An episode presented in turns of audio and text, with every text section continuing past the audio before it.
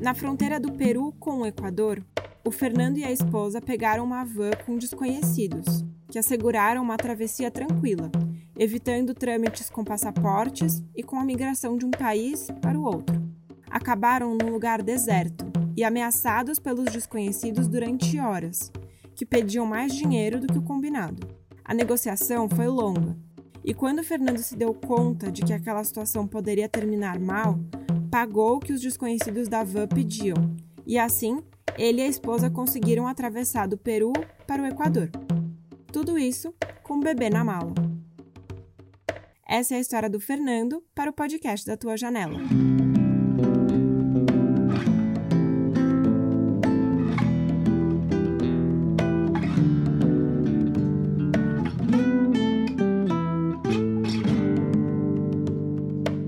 De quem abre uma fresta e partilha sua vista. Por Bia Multari e Manuela Stelzer. O Fernando e a Ana Paula, sua esposa, são jornalistas e fotógrafos e sempre tiveram o sonho de conhecer a América Latina. Mas com trabalho, despesas e mil outras desculpas, não haviam se jogado na estrada, até o filho João nascer. Em uma pausa nos dois trabalhos, eles perceberam que aquele era um momento único, sem amarras, compromissos ou desculpas. Era o momento perfeito para arrumar as malas e partir. Assim fizeram. A única diferença é que agora, além das roupas, sapatos e câmeras, também tinha um bebê na mala. Entre outubro de 2007 e fevereiro de 2008, a família visitou oito países e mais de 30 cidades no continente. No meio de tantos destinos, o João cresceu. Em uma praça de Urumbamba, uma pequena cidade do Peru, deu seus primeiros passos. Em algumas ruas de La Paz, perseguiu pombos enquanto os assistia voar ao fugirem do seu andar um pouco desastrado. Quando chegaram às praias colombianas, ele já conseguia correr. Em Quito, a capital do Equador, comeu as primeiras papinhas, especiais e locais, feitas de diversos tipos de milho e batatas andinas. E no lago que divide Bolívia e Peru, o Titicaca tomou um inesquecível banho gelado. Tudo, claro, foi registrado com muito carinho e cuidado pelos pais jornalistas. E o resultado, de acordo com Fernando, foi um dos maiores e mais importantes documentários da família. Ali, a arte do pai começava a ganhar novos formatos, texturas e olhares, tudo ocasionado pela presença do filho. Mas não foi apenas o João que aproveitou. O Fernando e a esposa aguardam muitos momentos especiais, que ganharam cara nova com a presença do pequeno. Numa trilha inca, rodeado de lhamas e alpacas selvagens, o Fernando carregou o filho nas costas. No Mar do Caribe colombiano, mergulharam uma série de vezes. Em cima de uma moto, visitaram vulcões pelo altiplano, uma área dos Andes. Junto ao filho, participaram de festas indígenas dos povos Quechua e Aymarás, na Bolívia, que homenageavam a maior divindade da cultura, a figura da Pachamama. Atravessaram os Andes em cima de veículos 4x4 e beiraram altitudes de mais de 4 mil metros, com vista para as paisagens deslumbrantes na fronteira entre Chile e Bolívia. Viram as festas de carnaval popular na Colômbia e pegaram boas praias no norte do Peru.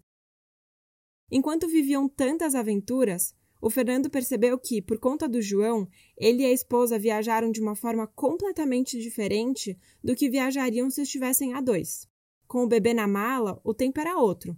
Tudo era feito sem pressa, respeitando os limites do filho recém-chegado ao mundo e com o peso extra de toda a bagagem que uma criança requer.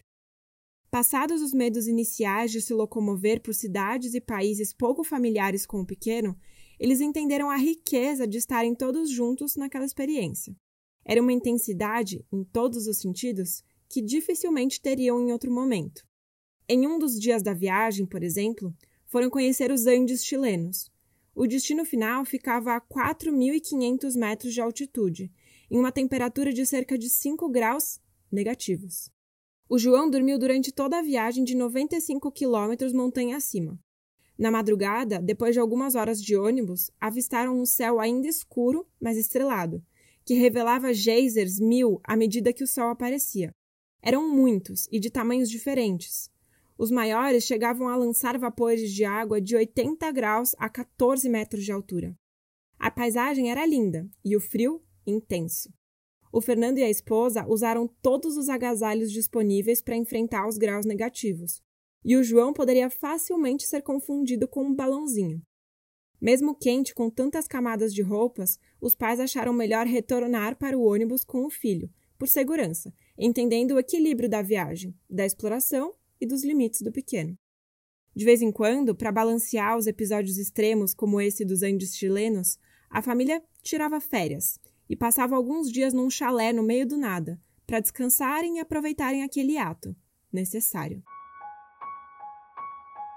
Nesse tempo diferente que a presença do João proporcionou, rolou certa dificuldade, mas em outros momentos, ter o bebê ali ensinou os pais a observar, a ter calma, a serem mais atentos aos detalhes, que foram bem registrados pelas fotografias tiradas durante a viagem. O pequeno acompanhante fez com que o Fernando e a esposa olhassem para a própria arte de uma forma diferente e totalmente nova. Porque para ver o mundo pelos olhos de uma criança, é preciso parar para contemplar a paisagem de outra altura, em outro volume, em outro tempo. A fotografia, como eles conheciam há anos, se transformou durante aquela aventura. E o olhar cuidadoso que ganharam na viagem com o João foi de extrema importância para contarem suas histórias futuras, no jornalismo e na fotografia. O cuidado com o bebê e a sua pequenina delicadeza contagiaram todo o resto e deram uma nova perspectiva para aquela aventura pela América Latina e a maneira como ela era registrada. Hoje, o João está mais velho, cresceu. E mesmo que não lembre de muita coisa do que viveu entre o final de 2007 e o início de 2008, ele e os pais passam horas relembrando os momentos especiais da viagem, Vêm fotos, vídeos e aguçam a memória perdida. E a fotografia é a arte perfeita para isso. Ela transporta o João e os pais de volta para aquela aventura, quase como se fosse capaz de contar a história dos momentos vividos juntos no passado. Em tempos de isolamento, a saudade de se jogar no mundo se intensifica, e dá até saudade dos perrengues, como aquele na fronteira do Peru e Equador, quando foram ameaçados por desconhecidos. Dos momentos bons, então, nem se fala da falta que faz. Quem sabe não seja a hora, quando a pandemia deixar, claro, de fazer uma nova viagem. Dessa vez, com um adolescente na mala. Esse foi o podcast da Tua Janela.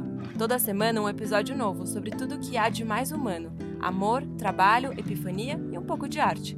Acompanhe a gente também no Insta, podcast.tuajanela.